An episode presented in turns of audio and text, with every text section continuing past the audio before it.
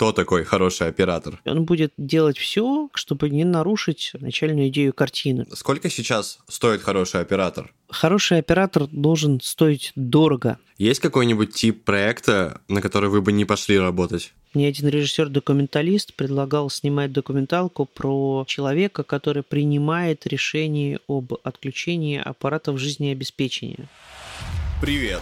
Ассист – первый нишевый сервис, где специалисты съемочной группы могут найти для себя интересные проекты, а заказчик или продюсер – подходящих талантов.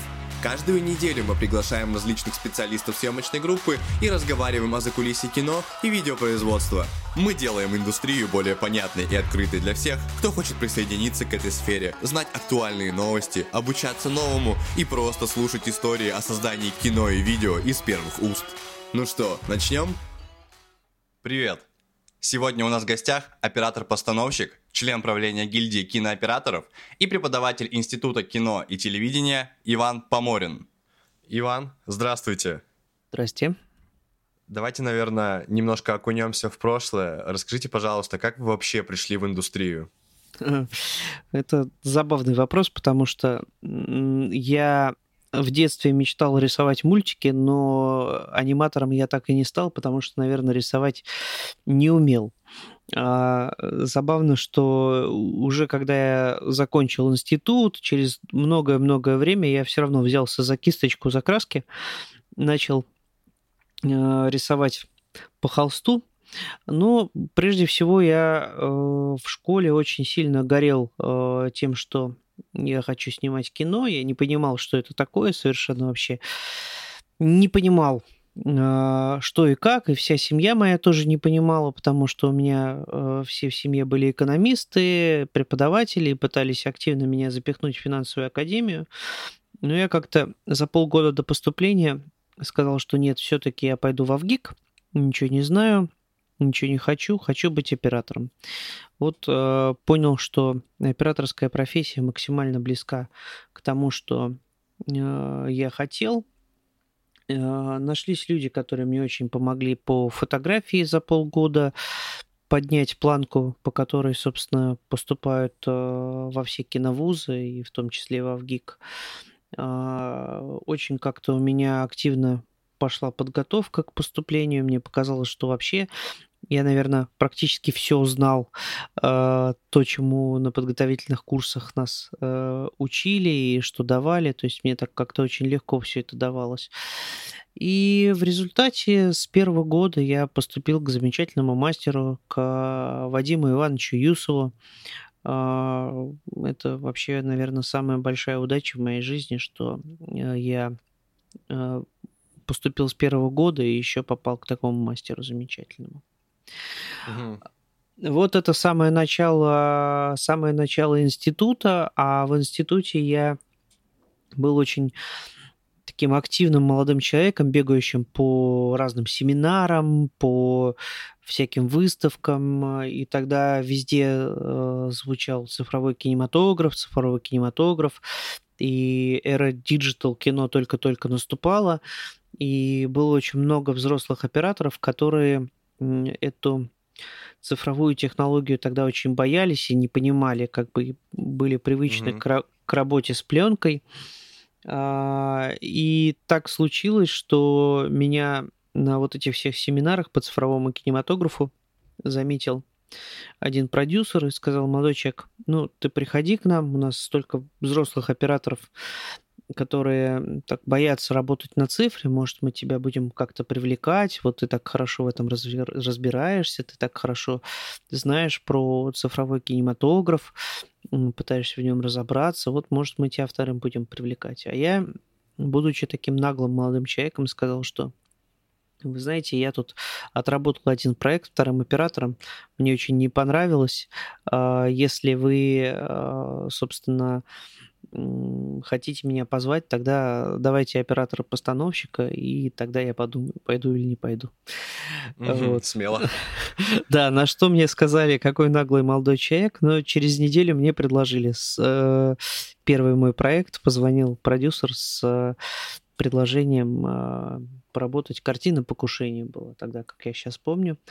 А, значит, э, продюсер Рауф Атамалибеков. Забавно, что с этим же продюсером я сейчас работаю и делаю сериал «Скорая помощь». Уже четыре сезона этого сериала снято.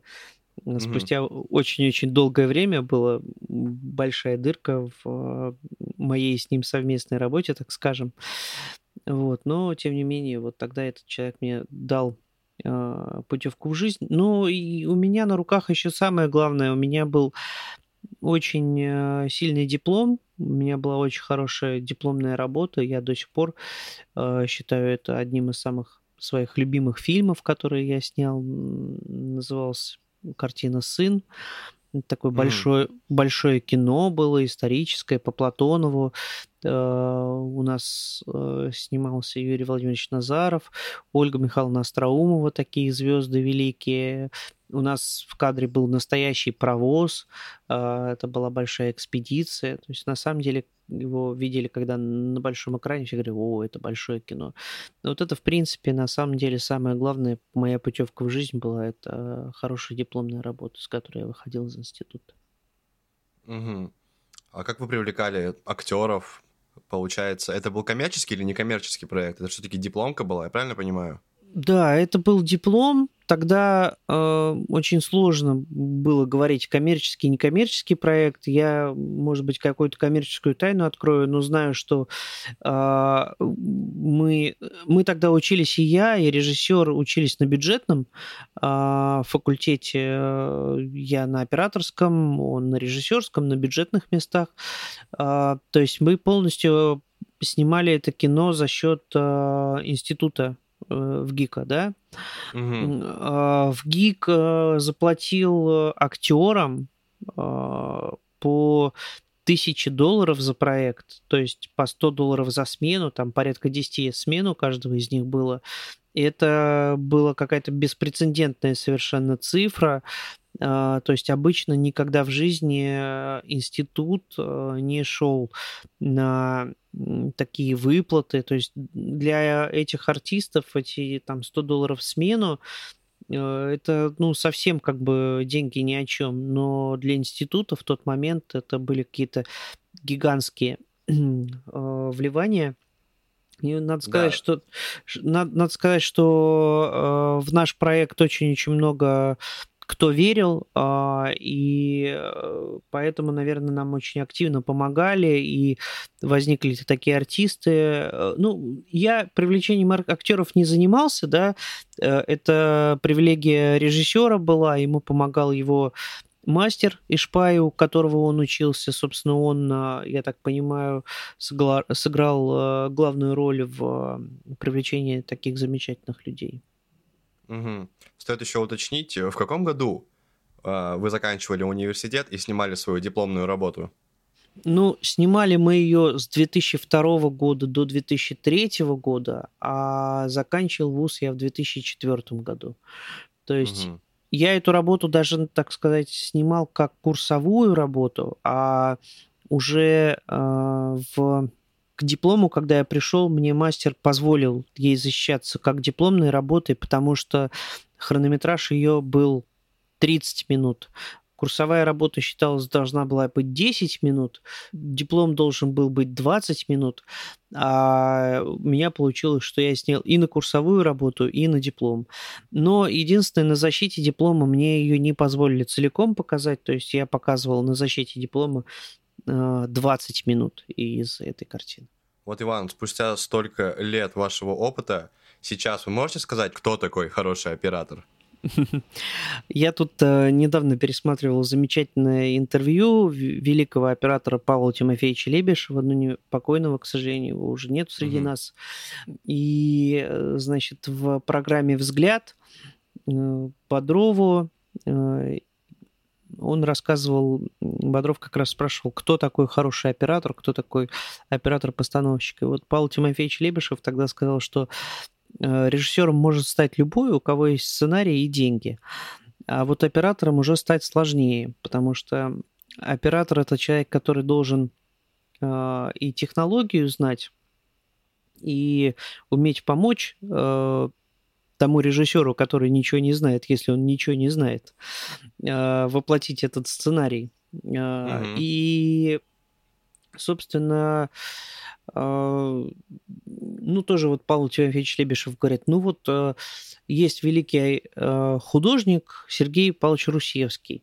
Вот он мог поставить камеру и ждать, пока облачко выйдет, пока соответственно, там тучки лягут так или, или иначе, и вся группа сидит и ждет. А вот хороший оператор, он не будет так поступать. Он будет э, делать все, чтобы в тех условиях, которые у него существуют, э, снять этот кадр так, чтобы не нарушить э, начальную идею сценария, начальную идею картины, чтобы э, и качество изображения не пострадало, и при этом а, сценарий не пострадал, да, чтобы без ущерба mm-hmm. сценарию. То есть оператор-постановщик, он будет предлагать уже какие-то решения. Ну, вот э, в, это слова Павла Тимофеевича Лебешева. А в моем понимании э, оператор это человек, который действительно переводит э, буквы э, в нечто физическое. То есть меня как раз это всегда и привлекало в этой профессии, то, что, так скажем, у тебя на входе ничего материального нету, кроме написанного текста, а в конце э, зритель должен увидеть уже э, картину твоими глазами, так скажем. Расскажите, пожалуйста, сколько сейчас стоит хороший оператор? Ну, хороший оператор должен стоить дорого. Почему? Потому что даже если хороший оператор не будет за свои услуги брать ничего, то угу. хороший оператор будет требовать, чтобы э, у него было обеспечение э, производства ассистенты, осветители, очень большой штат людей, очень хорошая аппаратура. Ну, то есть, например, даже когда мне предлагают какие-то творческие проекты, на которые я там готов согласиться за какие-то очень символические деньги или за какие-то как бы вообще бесплатные деньги, да, одно из условий э, вот лично у меня, что я должен понимать, что там есть возможность э, развернуться, да, то есть мне должен нравиться сценарий, и я должен иметь э, возможность этот сценарий воплотить в жизнь так, как я его вижу. А для этого профессиональному оператору нужно очень-очень много. Вот. Есть э, сейчас очень большое такое подразделение на... Появилось слово видеограф, да? А, такое очень часто употребляемое. Да.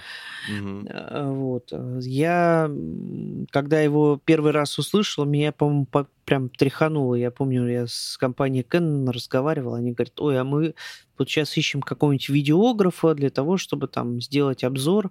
Я говорю, что, что такое видеограф? Что, что? Я даже не понял, как бы вообще не слышал это. Вот, когда-то когда-то было такое слово режопер, очень часто применялось в, там, в советское время, когда режиссер, э, он же оператор, оператор, он же режиссер.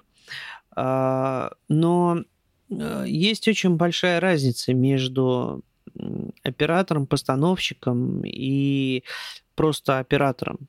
Э, потому что я знаю миллиарды талантливых ребят, которые замечательные действительно видеографы, можно как угодно называть. Есть очень талантливые свадебщики, прекрасные ребята, которые делают просто безумные изображения, и ты думаешь, что никогда в жизни так не снимешь один с камерой, э, находясь там перед э, этой толпой. Но э, когда ты оказываешься в рамках профессионального производства, где э, все э, решают сроки, бюджеты, э, где достаточно гигантская просто нагрузка на самом деле на плечи оператора, потому что ты приходишь на площадку и с утра до вечера ты практически не можешь присесть, потому что к тебе э, с утра начинают подходить с вопросами, где плейбэк стоит, и до конца вечера тебя, собственно, не отпускают с какими-то задачами, у тебя особенно нету времени выдохнуть, э, значит, и куда-то пойти там воздухом подышать, передохнуть. И на обеде идет очень бурное обсуждение там следующего съемочного дня, ну, на профессиональном производстве, да, так угу. все устроено. И вот, конечно, в такой ситуации, э, оказавшись перед э, актерами, у которых э, свои задачи, свои заморочки, перед режиссерами, у которых тоже свои задачи, свои заморочки, перед продюсерами, у которых тоже свои задачи и свои заморочки, обычный человек с камерой, обычный оператор, он, скорее всего, просто не сможет принять каких-то правильных решений, не сможет сделать правильные шаги. Оператор во многом прораб, так скажем, во многом прораб. И это вот на самом деле уникальность нашей профессии в том, что э, мы и техническую часть должны с собой совмещать, и при этом мы должны про творчество не забывать. То есть у нас на самом деле баланс, вот оператор это тот баланс перехода из техники в творчество, из творчества в технику, и при этом это человек, который должен решать кучу вопросов на площадке. Да, я еще хотел немного подробнее затронуть вопрос вот именно с видеографом, потому что сейчас в наше время все чаще мы сталкиваемся с тем, что какие-нибудь компании, которым нужна реклама или что-то такое условно мелкое, ищут себе как раз-таки видеографа, который может сделать все от начала до конца, то есть срежиссировать, написать сценарий, поставить, свести звук, э, смонтировать. И мне было интересно, может ли один человек все сделать качественно на каждом этапе?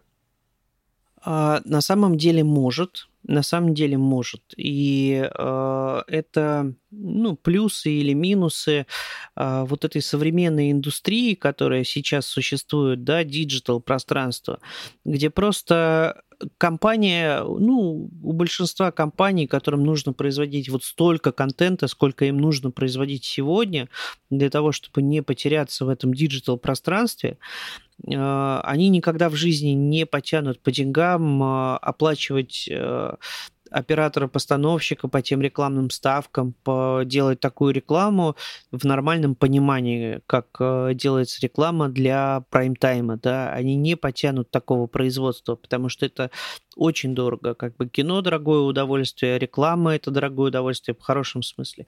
И тут честь и хвала э, тем людям, которые действительно умудряются как бы произвести такой контент, сделать его, а, как-то упаковать, но это совершенно другой рынок.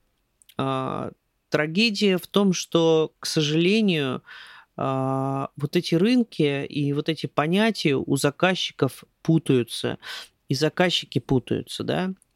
Mm-hmm. В свое время в Советском Союзе была такая книжка замечательная называлась «Работа киносъемочной группы» и еще одна книжка «Замечательная основа кинопроизводства», где были прописаны ну, все-все-все-все-все нюансы, а, в том числе и категории. И вот на сегодняшний день, к сожалению, у нас нету а, вот этой системы категорий, а, по которым замечательно бы и очень просто бы тарифицировались э, ребята, да, то есть э, и молодые операторы, и, взлор, и взрослые операторы, и, наверное, была бы категория как бы у видеографов какая-то своя определенная. То есть нету, угу. к сожалению, вот такого бумажного нормативного документа, где было бы прописано, вот что может видеограф, что может оператор. Это на самом деле гигантская работа вот это упаковать. И я совсем недавно э, купил вот эту книжечку переиздание э, значит, работы киносъемочной группы, где все эти нормативы прописаны. И ты удивляешься, как кратко и лаконично в свое время э, в Советском Союзе это упаковали вот, в бумажный вид, как это прописали. На самом деле это гигантская работа, чтобы это сделать и чтобы про это все понимали. Поэтому самая, самая, к сожалению, большая беда в том, что заказчики-то не разделяют, да, не понимают, что такое там такая реклама, что такая реклама. И одно дело, когда ты работаешь с агентством, и слава богу, что агентства существуют, да, которые э, и призваны доказать заказчику, э, что это стоит столько, это стоит столько, и что за такие деньги они получают вот такой продукт.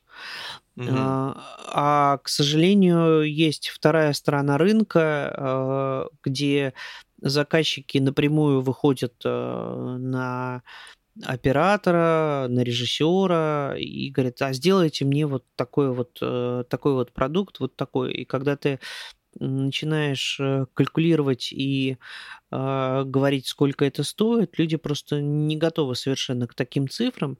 Ну, слава богу, как бы не готовы и не готовы, э, значит, ну, лично я там отказываюсь просто от таких э, проектов, да, если люди не готовы платить э, столько, сколько я стою, и не готовы э, вкладываться в производство того, чего они хотят в том объеме, которым они хотят. Но это сегодня очень большая проблема, потому что и к сожалению, и в кино, в профессиональное производство начинают приходить люди, которые, э, ну, не то чтобы путают оператора с видеографом, нет, но которые не понимают, э, как устроено производство, что нужно для технологии, как работает технология производства, и начинают, э, так скажем, подкашивать какие-то позиции, и операторы от этого страдают. Причем любопытно, что э, вот, ну, я живу в России, работаю в России,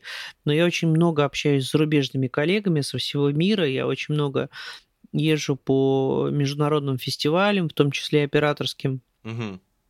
И любопытно, что эта ситуация очень идентична во всем мире. То есть, когда мы говорим, а вот там вот в Америке, а вот там это, оказывается, у нас очень, очень э, идентичные проблемы и, и у нас, и, и там, что удивительно.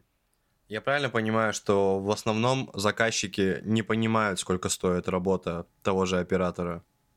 Конечно. Но тут вопрос и в том, нужно ли заказчику это понимать. То есть, по-хорошему, конечно, заказчик должен, если мы говорим про нормальную рекламу, про серьезную рекламу, заказчик должен приходить в агентство, а агентство уже должно э, нанимать операторов, и агентство хорошо знает, сколько стоит молодой оператор, сколько стоит немолодой оператор, хотя на рекламном рынке, да, вот про творчество я сказал, что даже если оператор будет бесплатно работать, да, он все равно захочет mm-hmm. команду. Вот на рекламном рынке и в коммерческом производстве, конечно, ставки стандартизированы. И более того, э, вот мы в операторской гильдии очень долго занимались э, такой профсоюзной деятельностью и пытались сделать так, чтобы ставки были прозрачны, чтобы все знали люди, за какие деньги кто работает, для того, чтобы как раз не было вот этого перекоса по, по цифрам, как бы кто сколько стоит. Mm-hmm. Но, опять же, в отсутствии вот этих категорий, в отсутствии категории операторов, к великому сожалению, эм, к великому сожалению, молодые операторы, которые только-только закончили институт, э, я сам преподаю, у меня студенты есть мои, вот, которые сейчас в этом году закончат вуз, а молодые операторы э, говорят, ой, а мы боимся, что мы не, не сможем такую большую ставку называть, нас никто не позовет работать. А взрослые операторы говорят, ой, а как мы можем назвать минимальную э, ставку, э, про которую мы говорим? Нам сразу продюсеры начнут все по этой минимальной ставке э, наши деньги и считать. Как же так? Вот. И тут мы опять возвращаемся к тому, что, конечно, должны быть категории. Э, это гигантская работа, чтобы это сделать, чтобы это ввести, э, и чтобы как бы к этому приучать, ну, я не скажу там всех заказчиков, но хотя бы в мире киноиндустрии, в э, фильмопроизводстве, в производстве сериалов для телевидения, приучать к вот такой схеме работы. Угу. Еще было интересно, индустрии вообще сейчас, на данный момент, необходимы специалисты с высшим образованием? Потому что, в принципе, на рынке сейчас очень много различных курсов, вебинаров, онлайн-обучения, быстрого обучения. Ну вот э, моя позиция, может быть, конечно, в связи с тем, что я педагог, я преподаю в ВУЗе, хотя, э, мне кажется, поэтому же мне и виднее. Э, моя позиция, что это необходимо. Объясню почему. Потому что, во-первых, э, киновуз дает возможность коллабораций с режиссерами, с продюсерами, с которыми вы учитесь вместе еще в киношколе, вы со школьной скамьи уже идете вместе из проекта в проект, и вы выходите со сложившимся тандемом. То есть вы уже э, не кто-то, который ищет э, работу, а уже конкретный оператор, с, снявший с конкретным режиссером или с конкретным продюсером какую-то работу. Это раз. Два, кино это творчество коллективное. И э, если вы хотите работать на заказах э, там, с определенным ценником, которые получают видеографы, где делают все сами и снимают, и клеют, и монтируют, и звук накладывают, да, то, mm-hmm. наверное, то, наверное, можно научиться самому, и действительно э, есть много всяких разных семинаров, вебинаров. Меня часто приглашают что-то прочитать. Но это одна сторона как бы э, медали. Можно так пойти. Но если вы хотите э, стать серьезным оператором-постановщиком, то, конечно, у вас должно быть э, профессиональное образование высшее образование. Конечно, можно говорить, в нашей индустрии есть замечательный оператор Михаил Кричман, который со Звягинцевым очень много фильмов снял, получил очень много премий. А, великий российский кинооператор Михаил Кричман в Европе активно работает. Но вот у Михаила Кричмана нет высшего операторского образования. Он заканчивал угу. полиграфический институт, занимался фотографией, в кино как бы по-другому пришел. Но это э, великая удача и вообще супер удача, что человеку э, небеса дали так попасть в индустрию, и э, его таланту дали возможность э, занять вот такую нишу в том, чем он сейчас занимается. Поэтому все-таки я считаю, что э, обязательно высшее профессиональное образование и э, к сожалению, проблема еще одна. Еще проблема в том, что сейчас киношкол становится все больше и больше, и есть э, вузы, которые дают диплом Э, о высшем профессиональном образовании.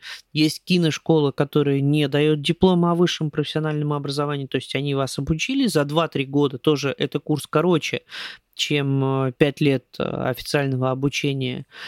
Но при этом, при этом, так скажем, вы не получили того объема, который вы получили бы в киновузе, учась 5 лет. И э, в каком-то смысле мы сейчас становимся э, подобны актерам, которые бегают по кастингам, значит, пытаются устроиться на один проект, на другой проект, э, очень много стучаться в разные двери для того, чтобы оставаться на плаву и для того, чтобы, собственно, как бы иметь интересную, хорошую работу, потому что, к сожалению, с каждым годом все больше и больше молодых э, приходят, э, и есть и талантливые ребята, есть, конечно, люди, которые в профессии не остаются. Ну, так было всегда, и много людей, которые в ГИК заканчивали, не оставались в индустрии, если они не смогли наработать вот эти связи, контакты или поняли, что там эта профессия не их. Кто-то уходил в фотографию, например, с операторского факультета, я знаю таких, кто-то уходил в полиграфию, mm-hmm то есть уходили в какие-то смежные профессии, если у них в кино как бы э, не складывалось. Я вообще слышал, что предложений на рынке больше, чем специалистов. Это не так? Потому что я наблюдаю, это не так. Э, сейчас, э, может быть, э, с точки зрения вот э, видеографии, да, с точки зрения того контента, который нужно делать для компании э, в больших объемах, да, для digital рынка, наверное, mm-hmm. да, на, наверное, там предложений очень-очень много, но это и другой контент, и другая ценовая категория, так скажем, э, другая весовая категория, да, по боксу, так, так скажем. Но если мы говорим про кино, то э, творцов в скобочках, так сказать, в кавычках назовем, да, творцами называют операторов, режиссеров, художников. Творцов с каждым годом из э, киновузов выходит все больше, больше, больше, а дефицит э, существует в индустрии на профессии, на которые не учат.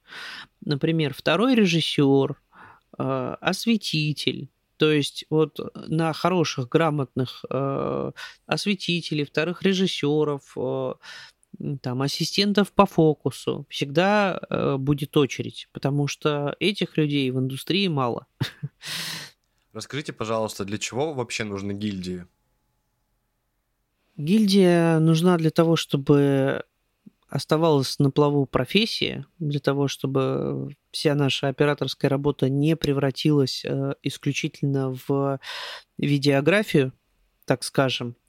Э, вот э, мой э, мастер Вадим Иванович Юсов говорил прекрасные слова на эту тему. Он говорил, что вот мы сейчас все больше и больше э, смотрим в маленький телевизор, и mm это и это называем картинка. Ну, тогда были телевизоры, телевизоры потом за это время подросли, да, стали в большие плазмы, превратились, а теперь мы снова э, свалились к тому, что мы смотрим в маленькие смартфоны, да, и кино мы на онлайн-платформах уже в телефонах, в планшетах смотрим, в маленьких каких-то угу. устройствах, да. Так что это опять прими... снова стало применимо на самом деле к индустрии. Вот он говорил, мы, говорит, сейчас смотрим на эту, на эти телевизоры маленькие и называем это картинка. Э, говорит, а что такое картинка? Это значит понимать какое-то соотношение о цвета, каких-то сета, но кино — это зрелище. Кино, кинематограф подразумевал всегда зрелище. Это зрелищный вид искусства, который подразумевает включение зрителя, полное включение зрителя на большом экране в то, что происходит, чтобы это было зрелище. И за этим люди идут в кинотеатры, и за, за этим люди смотрят на киноэкраны. Вот, э, наверное, одна из э, позиций гильдии – это сохранение уважения к профессии, чтобы профессия оператор-постановщик не превратилась исключительно в эту видеографию, э, которая тоже имеет место быть на этом рынке. Это раз. А, два.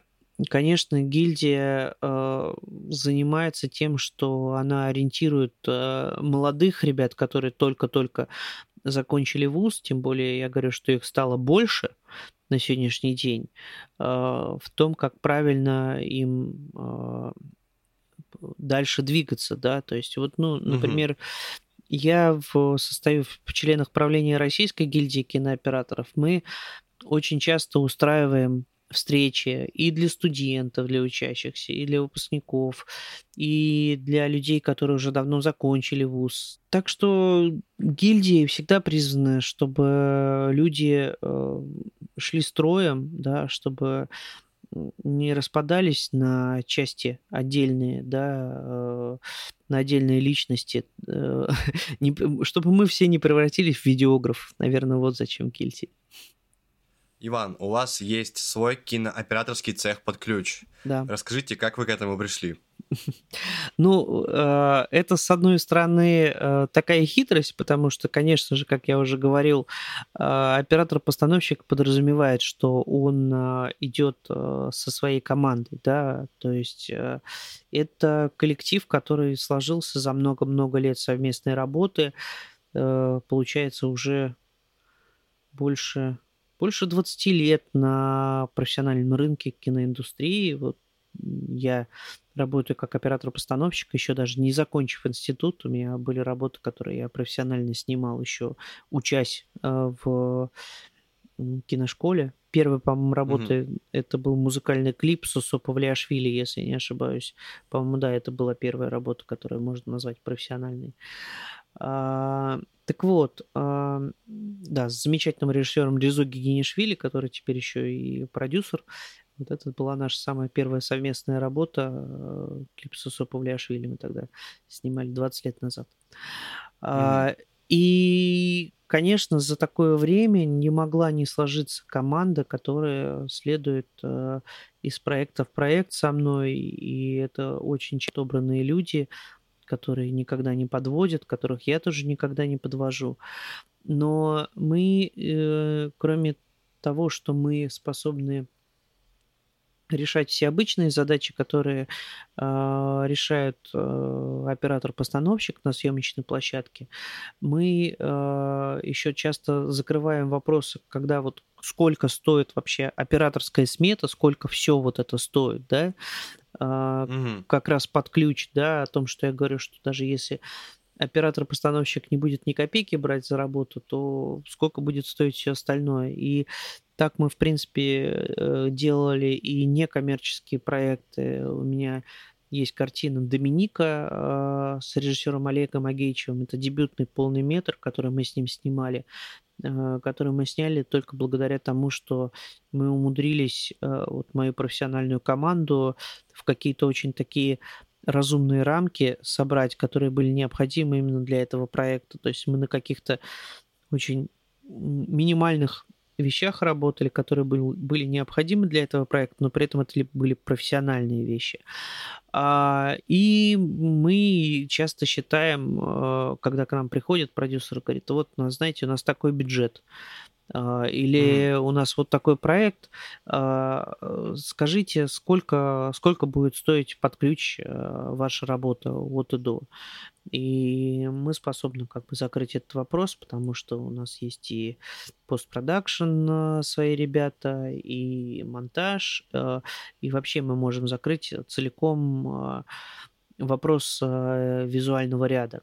Но у нас появилась еще одна такая функция, это, так скажем, помощь а, другим съемочным группам а, в реализации каких-то сложных технических задач, которые они не могут а, решить э, силами своей съемочной группы.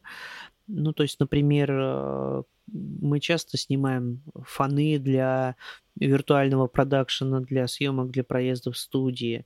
Мы разрабатываем различные э, технические приспособления, которые помогают э, воплотить на экране то, чего не могли э, люди сделать э, раньше в, так скажем, не прибегая к каким-то комбинированным э, съемкам, да, то есть мы э, можем закрыть вопросы, которые не могут э, быть реализованы в другой съемочной группе, группе по тем или иным проблемам. И к нам сейчас с этим очень часто приходят с такими вопросами. И вот я на сегодняшний день сейчас так делю, что вот Поморин и Ко, что Поморин это творчество, а Ко это вся техническая часть, которая закрывает вопросы, чтобы э, можно было только творчеством заниматься.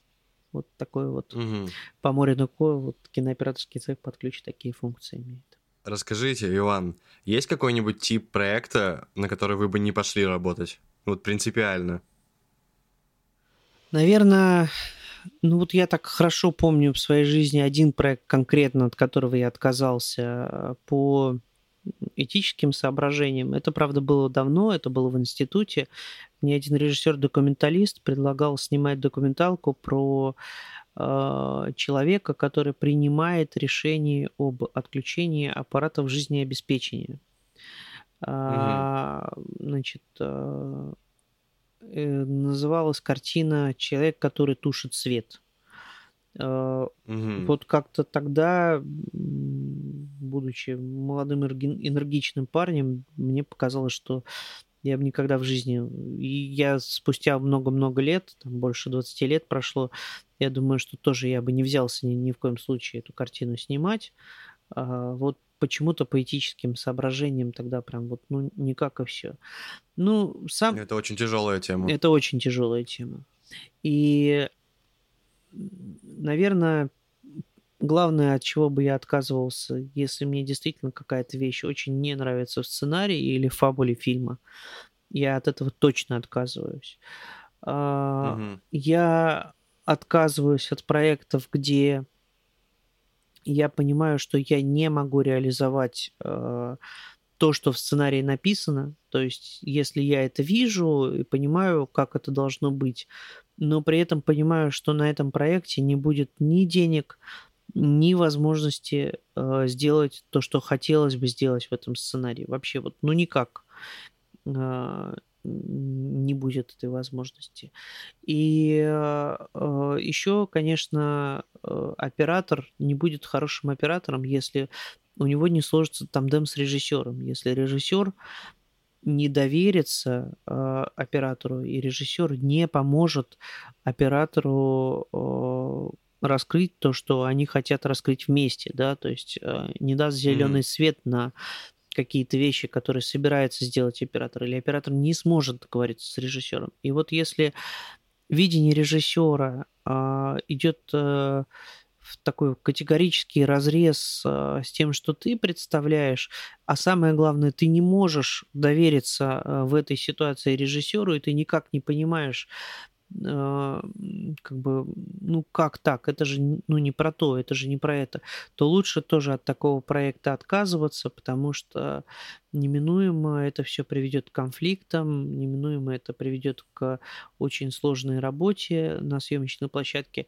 Оператор конечно же, э, не должен э, сам отвечать за, за драматургию. Это э, страна режиссера, и это обязанность режиссера. Но а, оператор должен помочь режиссеру раскрыть эту драматургию.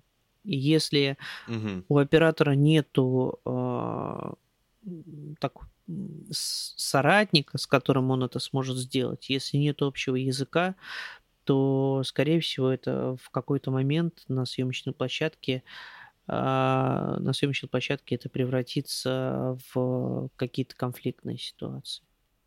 Угу. Ну что ж, Иван, срезюмируем весь наш с вами разговор. Один совет или несколько советов начинающим специалистам. Самое главное, наверное, ребята, горите всегда тем, что вы делаете. Вот э, оставайтесь верны э, тому запалу и держите в себе тот огонь, который вас движет дальше. Э, как только вы говорите, ой, я крутой, я все смог, у меня все получилось, я теперь буду миллионы долларов стоить, я такой хороший, вот в этот момент ваш рост прекращается. Угу. Я считаю, что человек должен э, всю жизнь а, если он профессионал и если он хочет расти и дальше становиться сильнее к себе, предъявлять постоянно претензии, постоянно искать, чтобы он мог сделать лучше, куда бы он мог пойти дальше. И это невозможно, не имея такого запала внутри, вот желания, желания расти над собой. Поэтому вот это желание, пускай оно у вас как в самом начале э, будет, так оно с вами всю жизнь и будет оставаться. Вот это, наверное, самое главное пожелание. Здорово. Очень крутое пожелание. Что ж, Иван, спасибо большое, что нашли время и поговорили со мной. Очень рад был появиться в вашем подкасте, потому что сегодня очень мало таких вот, так скажем, э, мест, где можно поговорить на такие темы, поэтому спасибо вам за то, что вы делаете, и мне кажется, это очень, очень интересный материал. Все, до свидания. А на этом наш выпуск подошел к концу. Спасибо, что были с нами. На нашей платформе любой специалист съемочной группы может найти для себя интересные проекты, а заказчик – подходящих исполнителей. Переходите и регистрируйтесь на assist.video. Чтобы быть в курсе всех новостей сервиса, подписывайтесь на Assist в Instagram, Facebook и Telegram. Только объединившись, мы сможем стать частью чего-то большего.